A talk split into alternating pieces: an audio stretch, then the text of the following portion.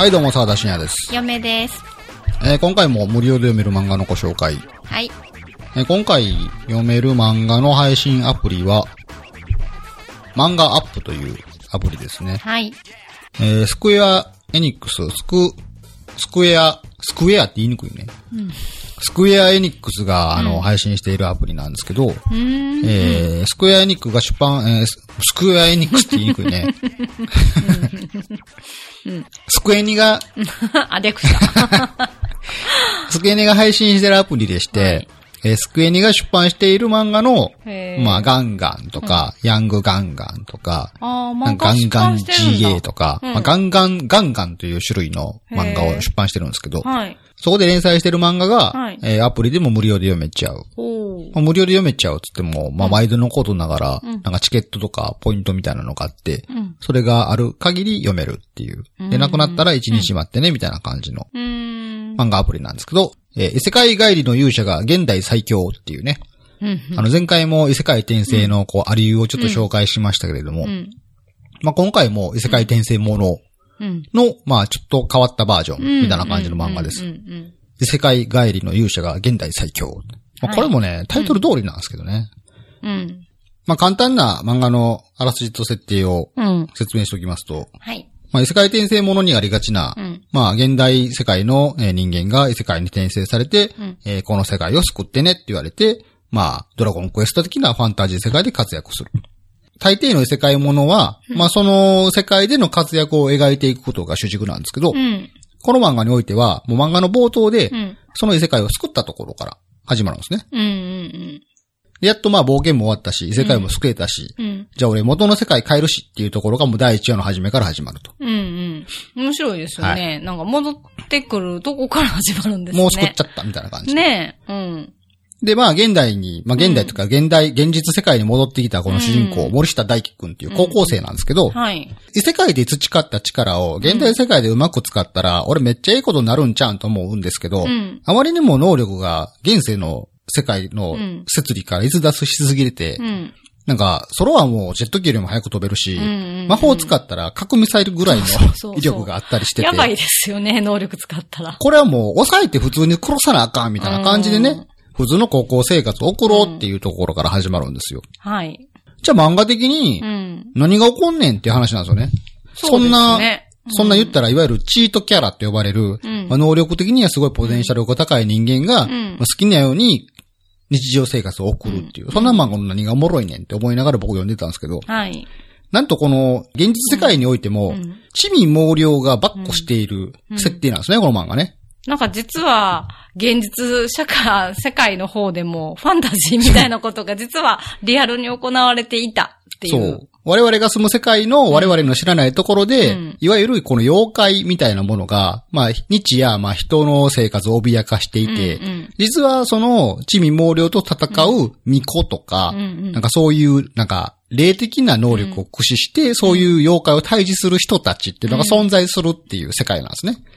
で、主人公のこの大輝くんはそれに知らないんですよ、そもそもとして。そんなこと。普通の人はなんか知らない、そう、そもそもとしても普通の人ですから、うん。そもそもそんな世界があるなんてことはわからないんですけど、うんうん大輝軍自体がうん、異世界で勇者として活躍した結果戻ってきたことによって、うん。ちょっと人とは違ったオーラを出してるのか、うん。そういう、いわゆるその、非日常的なキャラクターの人たちから目をつけられるんですよね。なんかあの子パッと見なんかめっちゃ普通の子に見えんねんけど、ただならぬオーラを 感じるわ、とかうん。言って。うんうんうんで、その大輝くんに絡んでくるキャラクターが女性二人いるんですけど、うんまあ、安倍のかぐやっていう、んまあ、日本人の巫女の女の人。うんうん。で、それと、えー、レイラ坂口っていう、うんまあ、ロシア人かな？ロシア人のロリキャラみたいな。かわいいね。この二人の女の子が絡んでくることによって、うんまあ、現代生活においても、大輝くんは何かしら活躍をし始めるっていう、そういう漫画なんですけどね。でそれが結構、なんて言うんですかね、普通に面白いですね。だから異世界転生ものとか関係なく、通常こういう漫画って、うんやっぱりその、妖怪がいます。それを対峙する人間たちがいます。で、それを対峙する人間たちの能力として、まあこういう設定になってます。うんで主人公はどこぞの血を引いてましたとか、うん例えば、親とか友達が、その妖怪になんかされたから、その復讐のために修行しましたとか、そういう理由付けで、うん。そういう妖怪ファンタジーものみたいな作品の中で話が展開していくのが、うん。まあある種普通というかうん、王道やと思うんですけど、そこにこう全く違ったところから力を授かった人間うん。がそこに登場するっていうう、ん。ちょっとこう面白い感じになってますね。うん。全く別の漫画の主人公が別の漫画に来たみたいな感じ。ほんとそんな感じですね。なので、その大輝くんの持ってる力自体がそもそもうん、この漫画の現実世界のうん、そのファンタジーの人たちにも認識されないぐらい謎の能力なんですよ。ね。うん。めっちゃびっくりしますもんね。うん。この漫画の現実世界において妖怪退治をする人たちはうん、その世界の中でちゃんと修行してるんですよ。うん。ちゃんと霊力を高めるための修行をしたり、戦うための修行をしたりとか、それでもなお、雲の妖怪一匹倒すのにもめちゃくちゃ苦労するみたいなところなんですけど、なんか大輝くんはそれをワンパンで倒してしまうとか、うんそれぐらい逸脱した能力をこういう世界で身につけてしまったっていう。んなんか現実世界において、大輝くん以外の人たちは、いいわばその現実世界の、まあ、ストーリーを普通になぞらえてるんですよね。でも大輝くんだけがものすごく逸脱していて、大輝くんが登場すると全てが終わるっていう、うん。まあ、いわゆるまたワンパンマンの感じの、うんちょっとそこのニュアンスありますよね。はい。うん。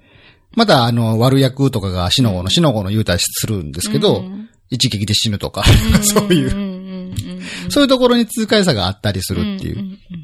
基本的になんかこれ映画可愛くて、うんなかなかいい感じなんですよ。かわいい、ほんと。うん。出てくるその、うん二人の女性キャラもうん、個性としてはん、めっちゃ変で、うん。先輩は、なんかすごい見てくれ可愛くて綺麗なんですけど、うんなんか性格が変に歪んでて友達がいないとか。うん。で、ロリキャラの方も、なんか高飛車で、なんかこう、威圧的、見た目とは裏腹に近寄りがたい存在とか。うん。うん。なんか普通の女性ではないんですけどうん。うね。ん。でそういう女性が、なんかちょっとずれた、日常的な価値観とはずれたところで、巻き起こる大輝くんとのコミュニケーション、うんそういうところにもコメディ要素があって、結構こう見てて楽しい。うんなんかテンポもいいし、見やすいですね。で、現状単行本が2巻まで出てて、2 2巻が最近発売されたんですけど、読みました。まあ残念ながらこのご時世なんで、うん。まあ本屋に行く人少ないとか、うん売れづらいですよね。うん。でそういうことをなんか作者の方が嘆いてたんで、ええぜひ、えー単行本でも読んでいただきたい。いや、もう2巻の最後がちょっと熱すぎて。そうですねめっちゃ3巻まだかなみたいな結感構なんかじですけど。こう、ぬるいコメディファンタジー、ちょっとシリアスバージョンみたいな感じかなとか思ってたんですけど、うんうん意外と王道的に熱い展開が待ってて、結構物語が2巻、1巻終わりあたりからギュイーンと加速し始めて、結構内容も気になるというか。この現実世界においてうのん妖怪、まあ悪、悪になるのかな？悪、悪役みたいな感じがうんどんどん出てきて、うんうんうん。まあそもそも大輝くんは巻き込まれていないんですけど、うん。まあ2巻の最後で、ちょっとどうなんの？みたいな感じで。ね。先が気になるわ、みたいな感じで終わったりする。うん。ね。で、一応この漫画アップっていうウェブ漫画アプリ上でも、うん。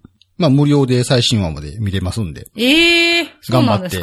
頑張って毎日ポイントを付加させていける。そっか。ポイントでね。はい。いや、お得です、これもう。そうなんだ。読んでて楽しいな。面白い。ただこの漫画アップのうん。弱点は、うん。なんかこの1話をすごい分割してこう、あ、そうなんですよ。さっきちょっと読んだら、その1話読む間にちょっと広告がそう。挟まっちゃうけど、まあまあ、でもその広告もまあ漫画の広告やから、まあ別にふーんって感じで。だからまあ進みちょっと遅いんですけど、もうそういうのが嫌な人はうん単行本を買ってください。ああ、そうです。私はちょっと漫画で読んだんで、はい単単行本で読んだんで、もうさ、サクーっと2話も、2巻まで読読めました、楽しく。はい。お送りしたのは沢田信也と、嫁でした。それでは皆さんまた次回さよなら。さよなら。